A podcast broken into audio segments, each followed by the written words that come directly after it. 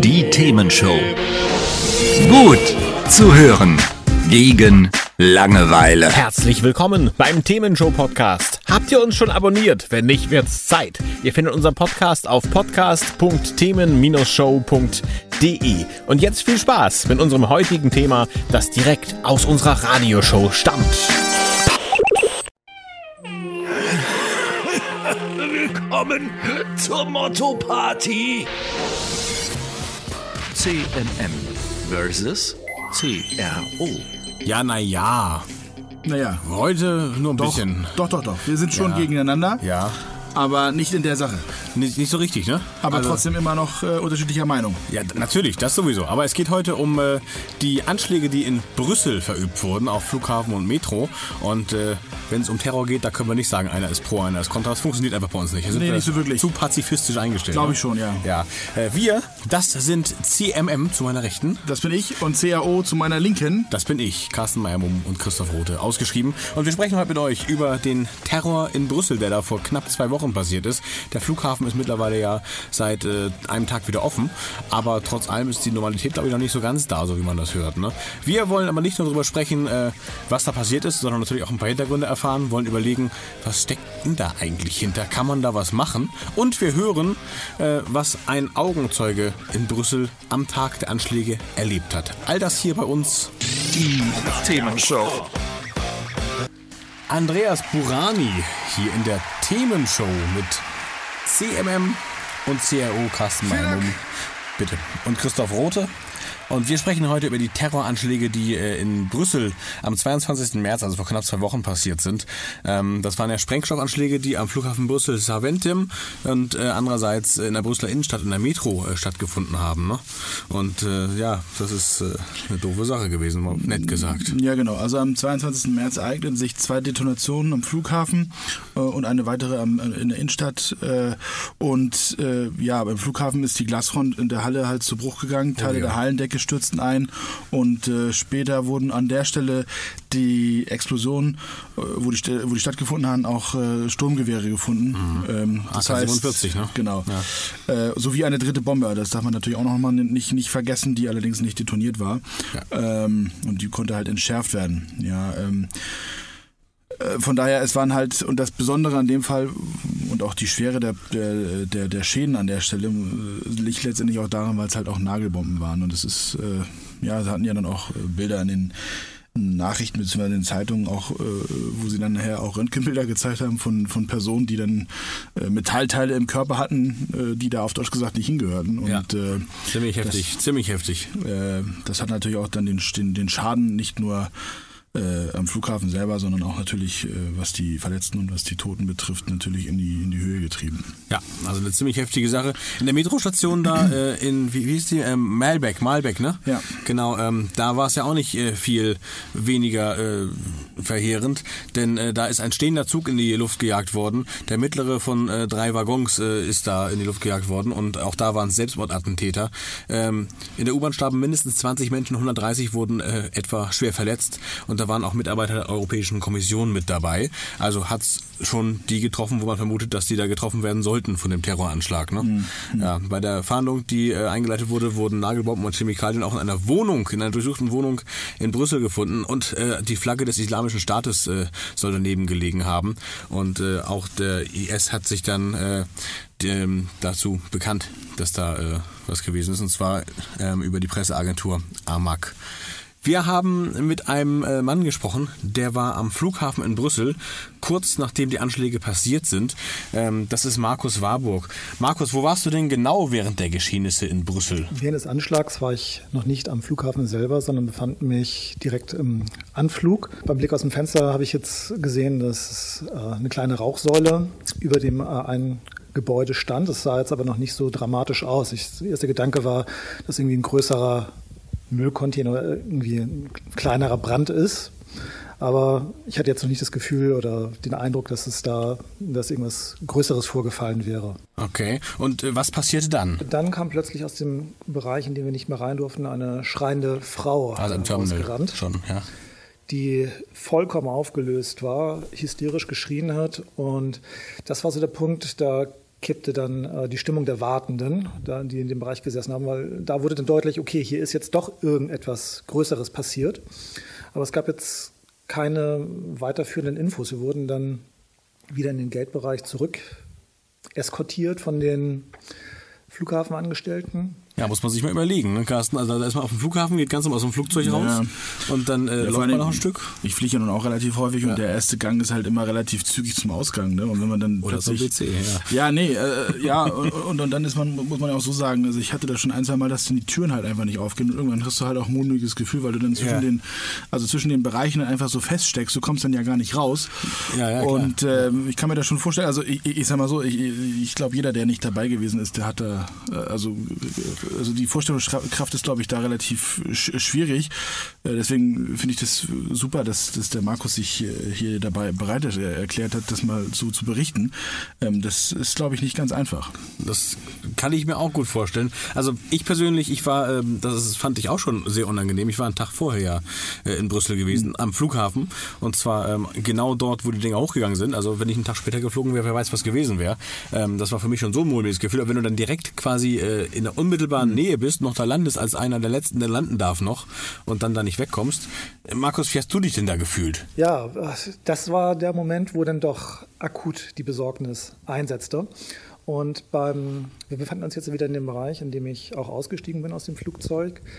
Jetzt hatten anscheinend mittlerweile doch mehrere Leute äh, Infos bekommen. Man merkte, wie die Stimmung allmählich äh, sich insgesamt verändert hat. Also es wurde ängstlicher, die, das Gedränge setzte ein und wir wurden dann ähm, so ganz sukzessive aus dem Flughafenbereich oder aus dem Geldgebäude rausgedrängt. Ähm, allerdings nicht in die normalen Au- Ausgangsbereiche, sondern über das äh, Flughafenvorfeld wurden wir rausgebracht äh, durch eine Schleuse und wurden dann in den Cargo-Bereich des Flughafens äh, eskortiert.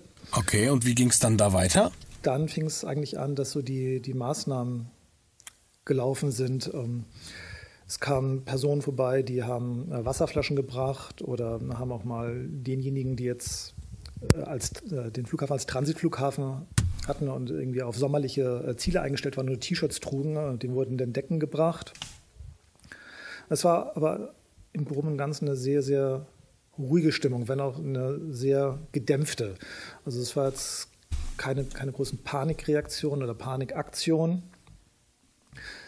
Das Einzige, was einen zermürbt hat, war dieses nicht zu wissen, was, wie es jetzt eigentlich weitergeht. Und dieses Wissen, dass ungefähr 100 Meter weiter ähm, Leute ums Leben gekommen sind, weil dann allmählich kamen die Infos rein über diejenigen, die noch ähm, Daten empfangen konnten über ihre Handys, was dann kurze Zeit später aber auch äh, gestoppt wurde, ähm, weil die entweder waren die Netze überlastet oder die Netze wurden ganz einfach abgestellt. Äh, kann ja auch sein, dass äh, im Rahmen der Terrorabwehr die Kommunikation insgesamt gestört werden sollte oder unterbunden werden sollte.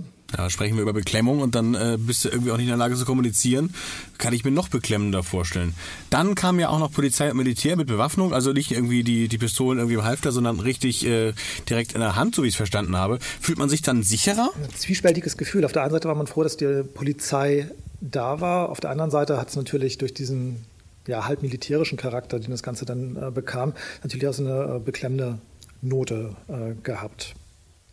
Aber im Groben und Ganzen doch fühlte ich mich da relativ sicher. Also es war jetzt keine, nicht mehr diese akute Angst um, um äh, Leib und Leben, die man dann kurzzeitig im Flughafengebäude selbst äh, empfunden hat, weil es sickerten immer so, so Teilinfos durch. Man hat Gesprächsfetzen gehört, dass äh, da noch eine Bombe gefunden wurde, die nicht, oder ein Sprengstoffgürtel, der nicht detoniert ist. Man fragt sich natürlich, okay, wo liegt hier noch irgendwas? Ähm, ja, mit dem Verlassen des, des Gebäudes wurde das Gefühl, äh, Das glaube ich, dann wird garantiert besser. Ne?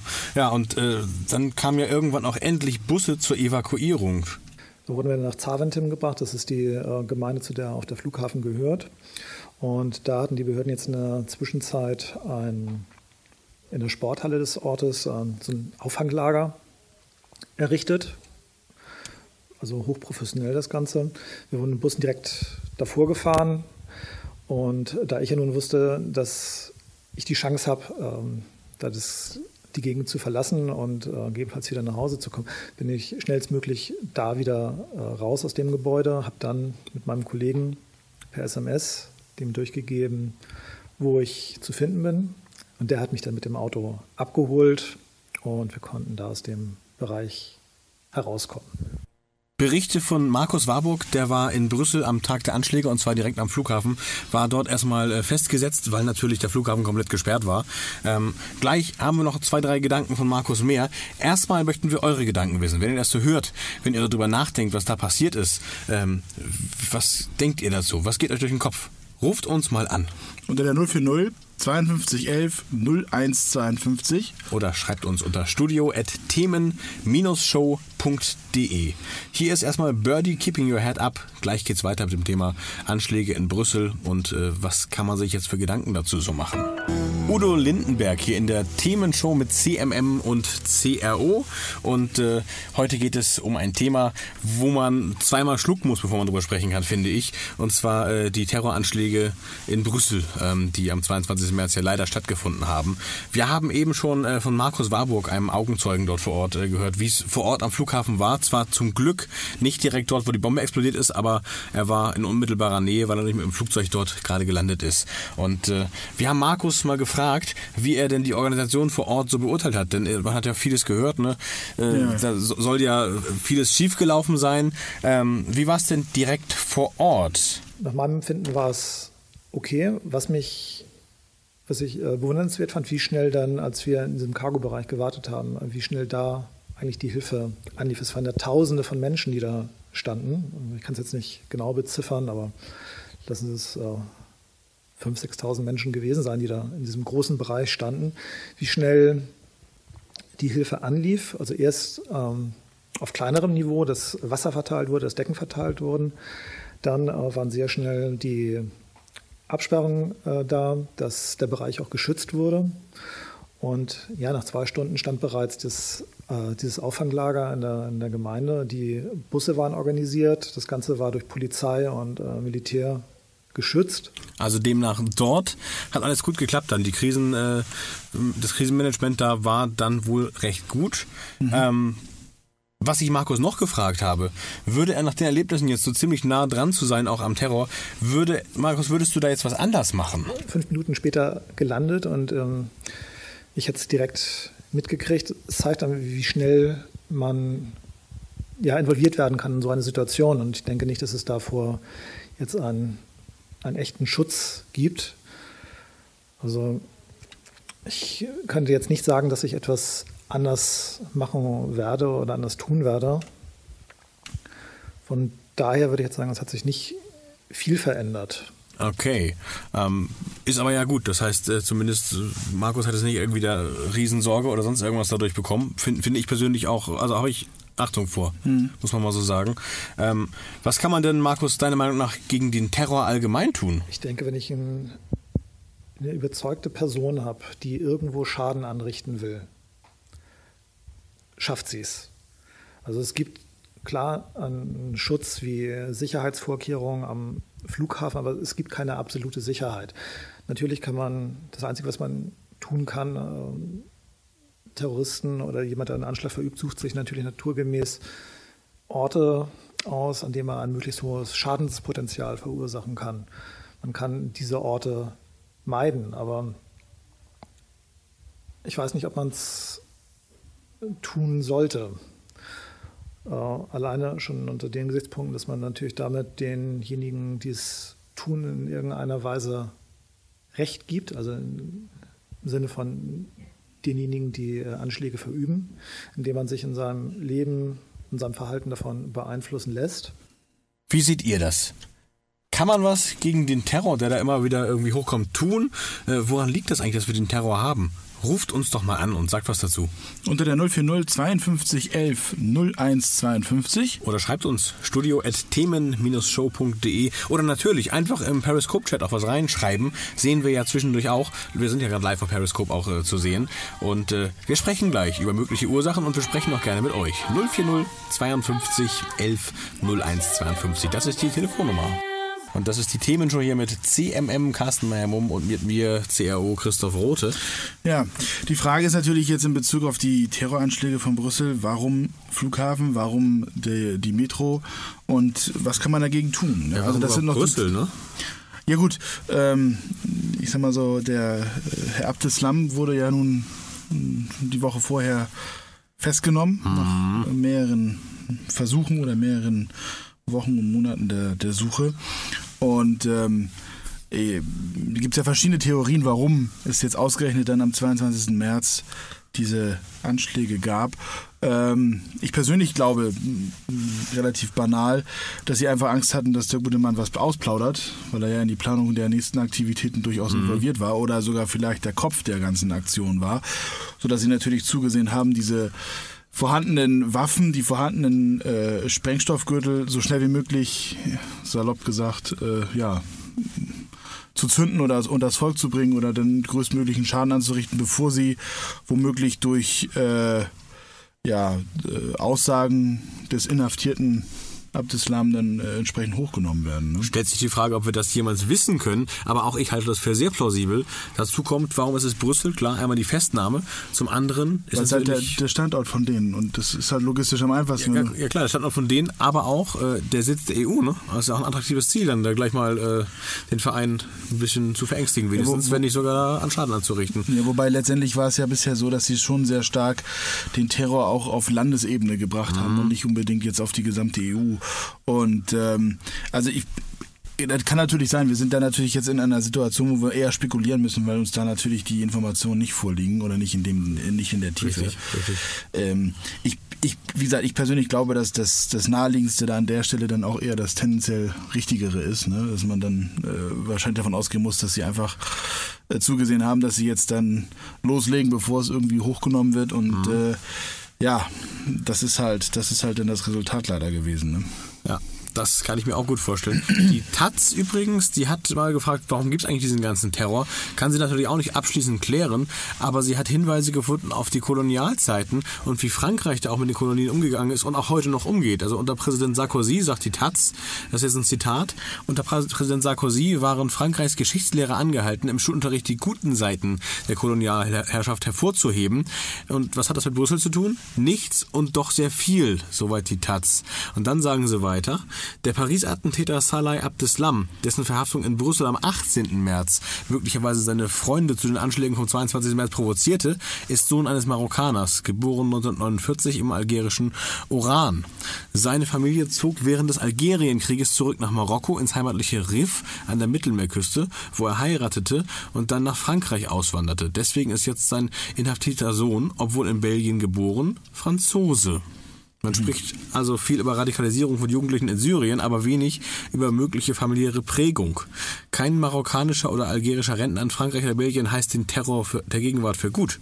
Aber der Staat, dem der Terror gilt, das war früher der Feind von dieser Generation. Das sagt die Taz. Gut, ist für mich aber auch letztendlich sehr weit äh, hergeholt, weil ähm, die, diese Radikalisierung, von denen immer gesprochen wird, äh, findet ja dann in der, in der Regel jetzt in den letzten zwei Jahren statt und nicht, äh, nicht, mhm. nicht äh, in der Grundschule, ich sag's mal so, oder, oder in, in der, äh, äh, als Teenager, ja. So, und ähm, der, der Herr Abdeslam ist, ist Mitte 20, ja. Das heißt, wenn er vor ja. zwei Jahren, das haben ja nun auch Berichte belegt, mit dieser Radikalisierung in Anführungsstrichen begonnen hat, dann war er nicht mehr in der Schule. Also von daher kann ich jetzt nicht unbedingt sehen, dass da eine Radikalisierung in Bezug auf diese Kolonialzeit äh, herzuleiten ist. Ich, ich glaube, wie gesagt, vielmehr, dass, dass dieses, äh, die, diese, äh, ja, die Situation als, als, als nicht integrierter oder als, als generell als äh, ja, Fremder im, im, im, im, im, fremden Land sozusagen dazu beiträgt, diese, diese nicht vorhandene Integration, äh, dass, dass durchaus Menschen dazu neigen, äh, dann in eine Radikalisierung einzu, einzugehen. Wobei, ich weiß, ist rein spekulativ, aber ob der nicht integriert war, das können wir uns natürlich auch Nein, natürlich nicht, Wenn, wenn er in zweiter Generation jetzt schon hier ist, so wie man es da ja nun rausliest, dann ist der ja durchaus schon eine Zeit lang auch äh, in den westlichen Ländern unterwegs gewesen und hat vielleicht schon auch eine gewisse Integration dann auch äh, äh, gehabt. Die Frage ja. ist, wo, wo kommt der Nährboden her? Ne? Das ja. können, auch, auch das werden wir hier nicht beantworten können. Aber letztlich muss da ja irgendwie ein Nährboden da sein dafür, dass, dass man sagt, irgendwie ist das alles hier nicht in Ordnung. Sei es nun der Islam, der immer angeführt wird, sei es ein generelles Gefühl von äh, Ungerechtigkeit, von äh, ich darf hier nicht sein, wie ich bin, oder ich kriege hier nicht was, anderen, was andere bekommen. Also, man weiß es nicht. Ich glaube einfach auch, dass, und das ist ein, ein, ein Thema, was wir uns als, als Europäer alle auf die Fahne schreiben müssen. Ähm, wir versuchen ähm, den Islam oder auch gerade die IS mit unseren Maßstäben zu verstehen. Und äh, da glaube ich ist unser ganz großer Fehler an der Stelle, weil mhm. ähm, äh, das führt nicht zu Erfolg. Wir, wir müssen von unseren Denkmustern, von unseren Ansichten und auch von unseren Werten weg wenn wir nachvollziehen oder verstehen wollen, warum äh, Menschen zu solchen Selbstmordattentaten oder Anschlägen äh, überhaupt äh, in der Lage sind, mhm. beziehungsweise was sie dazu motiviert, dieses zu tun. Ja? Ähm, weil das ist ja mit unserer, mit unserer Wertevorstellung, die wir in der westlichen europäischen, also Europä äh, westlich-europäischen äh, Kultur haben, so meiner Ansicht nach nicht nachvollziehbar oder nur sehr schwer. Und ähm, da, da tun wir uns als, als, äh, ähm, ja, als Gruppe, sage ich mal so, als Menschen relativ schwer in Europa, mhm. das, das überhaupt zu verstehen. Dazu kommt, ähm, da, da muss ich mich, äh, da zähle ich mich dazu. Ich habe den Koran nie gelesen. Geht mir auch so, ja richtig. So, also mhm. von daher kann ich kann ich mir auch kein Urteil erlauben über über die die Inhalte, die sozusagen äh, für, für, für äh, in dem Fall auch die Terroristen maßgeblich sind. Und von daher ist halt die, die Nachvollziehbarkeit an der Stelle aus meiner Sicht ja, schwierig. Wäre sie wahrscheinlich auch, wenn wir es gelesen hätten. Ich meine, guck dir mal ähm, die Bibel an. Ähm, Katholizismus und Evangelismus, ne? Wenn du dir das anschaust, ähm, die sind ja auch eine Bibel, aber verschieden ausgelegt am ja. Ende. Und äh, genauso und noch wesentlich weiter auszulegen ist der Koran ja offensichtlich auch. Das heißt, äh, die einen sagen, ja, Koran ist total friedlich und die anderen äh, interpretieren ihn so, dass sie sich in die Luft sprengen. Wäre jetzt so eine These von mir, ne? Ja, also wie gesagt, ich, ich ähm, das, das Thema ist halt auch so, und das, auch das wissen wir natürlich nicht, wie viel davon ist Propaganda, wie viel ja. ist wirklich äh, Glaube. Äh, auch das steht uns A nicht zu, das zu beurteilen, B können wir das auch nicht. Aber es ist natürlich so, dass, dass gerade jetzt der IS an der Stelle natürlich auch versucht, seine Macht zu demonstrieren. Und gerade die, für, aus seiner Sicht die Feinde, die, die im, im, in, in ihrem eigenen Land oder in ihrem im Gottesstaat entsprechend mhm. äh, sie bekämpfen und sei es nur durch, durch Luftaufnahmen, die wir als, als Bundesrepublik Deutschland jetzt in dem Fall machen, ähm, ist ja eine Bedrohung. Und insofern äh, müssen wir uns da, glaube ich auch, äh, und da bin ich bei dem Markus Warburg, nicht wundern, äh, wenn wir uns in den nächsten Monaten und Jahren tendenziell auf weitere Anschläge gefasst machen müssen, weil wir als ja, die, die sogenannten weichen Ziele können wir halt nicht komplett schützen. Ja, wir können es nicht alles abdecken, das denke ich auch. Das ist wahrscheinlich auch ein, Stück weit äh, Lebensrisiko. Äh, ich, nicht, dass ich es gut heiße, aber letztlich, äh, wir können es voraussichtlich nicht ändern. Wir müssen sehen, dass wir damit so leben, dass es uns möglichst wenig zufügt. Das ist da meine Meinung zu. Ja. Machen wir ein bisschen Musik. Ich habe Avicii rausgesucht mit Conrad Sewell zusammen. Das ist brandneu. Taste the Feeling. Gleich sprechen wir nochmal ein bisschen weiter über das ganze Thema. Ähm, ob Krieg gegen den Terror sinnvoll ist, aber auch wie die Medienberichterstattung so zustande kommt zu äh, dem Terroranschlag, äh, der jetzt in Brüssel äh, stattgefunden hat. In der Themenshow mit CMM und CRO, Carsten Meyer, Mum und Christoph Rote. Carsten rechts neben mir und CRO Christoph Rote, das bin ich. Ähm, wir wollen jetzt mal über die Berichterstattung äh, sprechen. Und zwar bei den Terroranschlägen, die es äh, in Brüssel gab. Ähm, da ging es ja relativ schnell, fand ich jetzt, ich habe hauptsächlich Radio gehört und, und äh, Internet gelesen, auch Internetseiten gelesen, ging es ja relativ schnell los mit Live-Tickern, aber auch mit äh, ständigen Eilmeldungen im Radio. Also es wirkte schon sehr aktuell. Ähm, 8.45 Uhr, meine ich, ungefähr war der erste Anschlag am Flughafen. Ne? Und äh, 9.30 Uhr ging das eigentlich mit der Berichterstattung schon so richtig los. Das heißt, äh, man war frühzeitig informiert. Ähm, wie war denn dein Eindruck so von der Situation in den Medien? Ja, ich muss sagen, ich habe es erst, ähm, ja, ich kann mich nicht mehr so genau erinnern. Ich glaube, gegen 10 oder so habe ich es mhm. erst realisiert. Mhm. Ähm, und weil ich, weil ich halt äh, im beruflichen Alltag kein Radio höre, muss ich dazu sagen, und dann war ich halt äh, mal auf einer Internetseite und habe mal News ge gecheckt und dann ja. war halt natürlich relativ deutlich zu erkennen, dass da was nicht stimmte. Äh, und da habe ich natürlich dann ein bisschen genauer hingeguckt. Ähm, ja, ich glaube, auch das liegt natürlich an der, an der, an der Lage von, von Brüssel, also in Bezug auf EU, mhm. dass natürlich da viele Korrespondenten, viele Reporter auch vor Ort sind, sodass natürlich dann auch relativ schnell in der, äh, die, die, die entsprechende Berichterstattung auch auf, äh, hochgefahren wurde, analog zu dem, was, was Markus äh, Warburg sagte in Bezug auf die, die Helfer, Ja. war das natürlich wahrscheinlich auch das der Grund, warum es, warum es dann auch bei der, bei der Presse entsprechend schnell ging. Ne?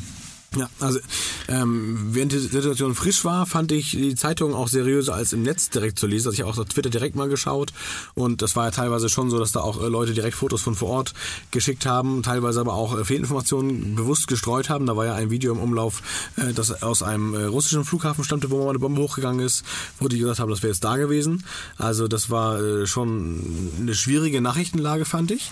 Und das fand ich, haben unsere Medien, also speziell eben Radio, was ich gehört habe, äh, ganz gut gemeistert. Das war recht seriös. Da wurde auch genau gesagt, okay, das ist Spekulation und das wissen wir. Und auch die verschiedenen Zahlen, die zum Beispiel von, von den äh, jeweiligen Behörden kamen, das wurde recht seriös doch ähm, aufbereitet. Das fand ich gut. Ähm, was mich im Nachhinein aber erschreckt hat, muss ich sagen, ähm, Sebastian Schöbel, das ist ein Hörfunkkorrespondent der ARD, hat äh, auf dem Blog der Medienschule EMS, von der er kommt, hat er äh, wörtlich geschrieben, Gleich vorweg, ich war an keinem einzigen Anschlagsort, auch nicht in der U-Bahn Mailback, obwohl die direkt um die Ecke vom Studio liegt. Ich habe das Studio in der Woche nur verlassen, um nach Hause zu fahren.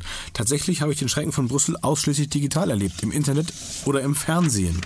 Das heißt, da war nichts mit direkten Informationen von vor Ort, sondern ähm, er hat ganz schlicht und ergreifend einfach nur Medien aufgegriffen, die es schon geschrieben haben. Twitter, die lokalen Medien und äh, dann kam noch die Ansage auch vom Hessischen Rundfunk, die das halt leiten dort, das ganze Studio, auf keinen Fall zu den Anschlagsorten zu fahren aus Sicherheitsgründen. Das heißt, was man sich so vorstellt, da äh, zieht dann der einsame Radioreporter, Fernsehreporter, Kameramann, was auch immer, zu den Anschlagsorten und holt sich aus erster Hand die Informationen. Das ist offensichtlich nicht der Fall, nicht mal bei der ARD. Ja gut, ähm, die Technik macht es möglich. Ne? Also gerade jetzt mit Handy, Kameras ähm, kriegst du natürlich wesentlich mehr Informationen, auch weiter gestreute Informationen als jetzt beispielsweise noch vor fünf oder Ja, vor ja. zehn Jahren, ähm, sodass du dann schon auch mit visueller äh, Bild, also mit visuellen Bildern auch in der Lage bist, äh, äh, dir, dir ein, ja, ein, ein, wirklich ein Bild zu machen, um darauf dann basierend deine Eindrücke zu, zu, zu schildern.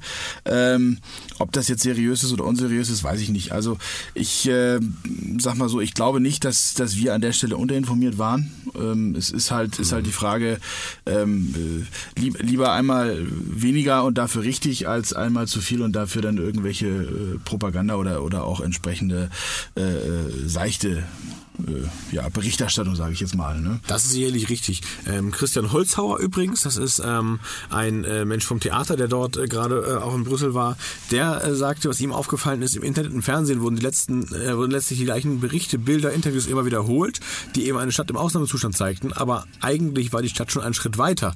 Das Leben normalisierte, normalisierte sich viel schneller als in den Berichten darüber und die Leute gingen auch viel schneller auf die Straße wohl wieder, so wie er das berichtet. Also da muss man vielleicht auch überlegen, was glaubt man, was glaubt man nicht. Aber generell hast du recht, wir waren definitiv informiert und zumindest ich persönlich fand es auch nicht reißerisch, sondern schon eher eine sachliche Information, das stimmt.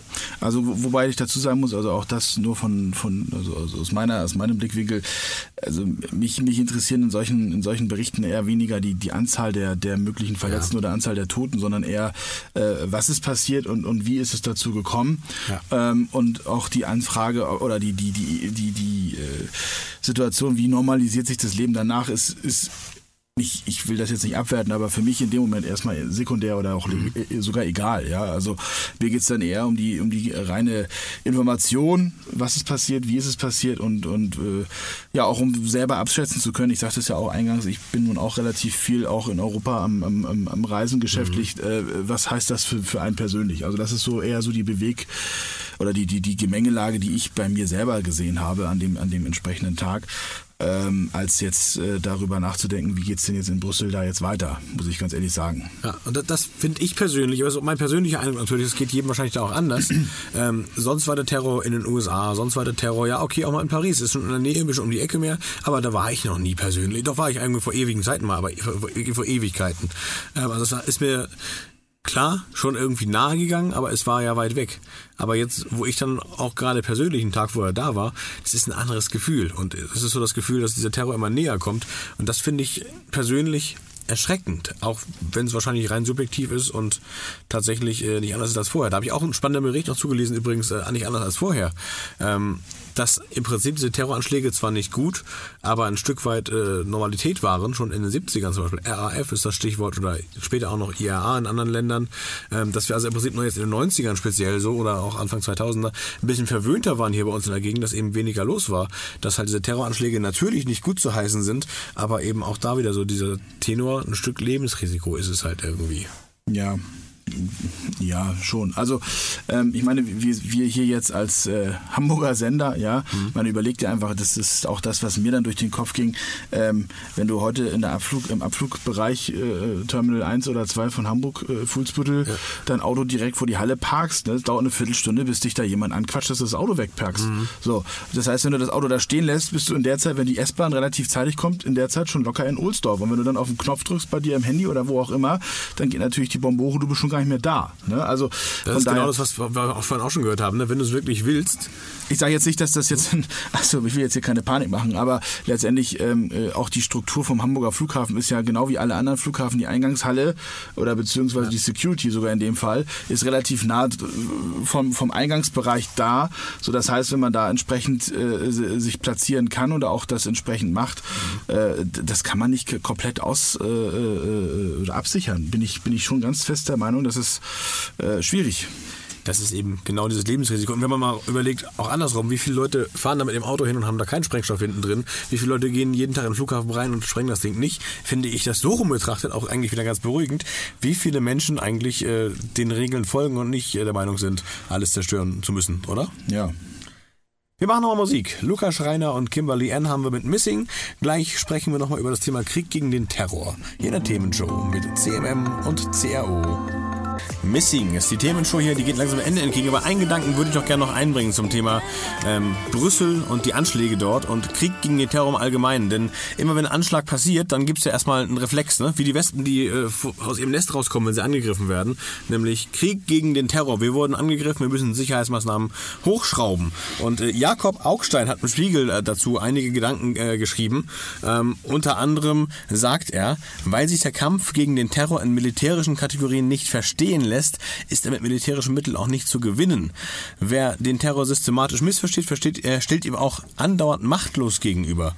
Ähm, na, gut, die Frage ist dann natürlich, wie macht man sonst? Und äh, da gibt er zwar keine direkte Antwort, aber hat zumindest eine Erklärung für uns, nämlich, dass der islamistische Terror nur so zu verstehen ist, wie ihn der französische Philosoph Alain Badiou äh, erklärt hat, als unser eigenes anderes Gesicht. Er nennt ihn das versteckte Phantom des globalen Kapitalismus. Es sind Neid und Hass der Ausgeschlossenen. Ähm, der Faschismus nähert den Islamismus und nicht andersherum. Das hat dieser Badiou eben gesagt. Und ähm, ich kann mich da schwer entscheiden. Also einerseits äh, bin ich immer jemand, der sagt, wenn ich mal einen Schritt zurücktreten kann und äh, mal gucken kann, was machen denn auch wir in der westlichen Welt äh, vielleicht was nicht so schlau ist für andere, ähm, dann tue ich das gerne.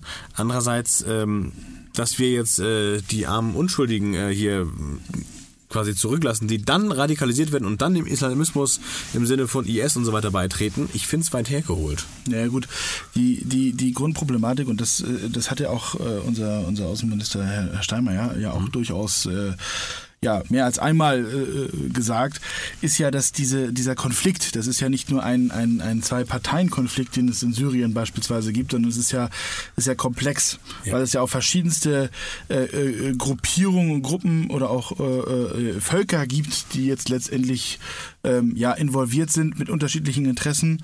Und ähm, nur weil jetzt äh, sozusagen IS ein Kalifat ausgesprochen hat, heißt es noch lange nicht, dass das jetzt das einzige Problem in der Region ist. So. Mhm. Ähm, ich sag mal so, ich persönlich glaube auch nicht, dass es sinnvoll ist, jetzt per se da jetzt äh, einzumarschieren und Krieg zu führen. Das mhm. muss schon sagen.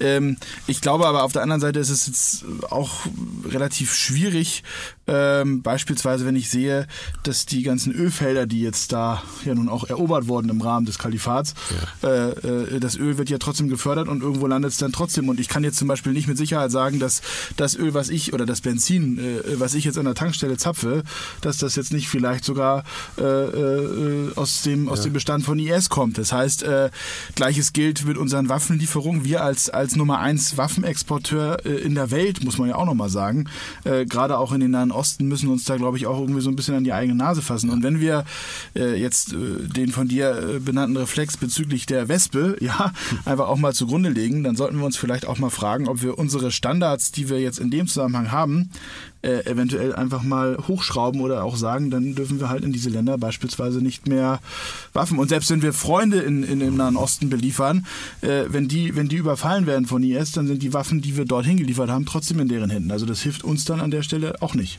Ja. Wir werden es heute Abend nicht mehr gelöst bekommen, aber wir hoffen, wir haben euch äh, zu denken angeregt. Wir hoffen, wir haben äh, ein paar neue Perspektiven auf den Terror allgemein, auf den Terror in Brüssel im Speziellen euch gegeben und äh, wir hoffen, ihr denkt noch ein bisschen weiter. Kommentiert fleißig auf Facebook, auf Twitter, auf unserer Homepage könnt ihr uns äh, außerdem auch schreiben an studio.themen-show.de und äh, nächsten Monat äh, bin ich dann wieder da im Mai, Mai ne? Ja, ist Mai, Mai schon. Mai, Gott, ja. Das halbe Jahr bald rum. Ähm, Thema werde ich auf der Homepage rechtzeitig bekannt geben. Danke fürs Zuhören. Bis bald. Ciao, danke. Hat's euch gefallen? Sagt's weiter. Habt ihr Feedback? Sagt es uns. Studio at themen-show.de oder per WhatsApp 040 52 11 01 52. Mehr Podcasts von uns gibt's unter podcast.themen-show.de. Themenshow.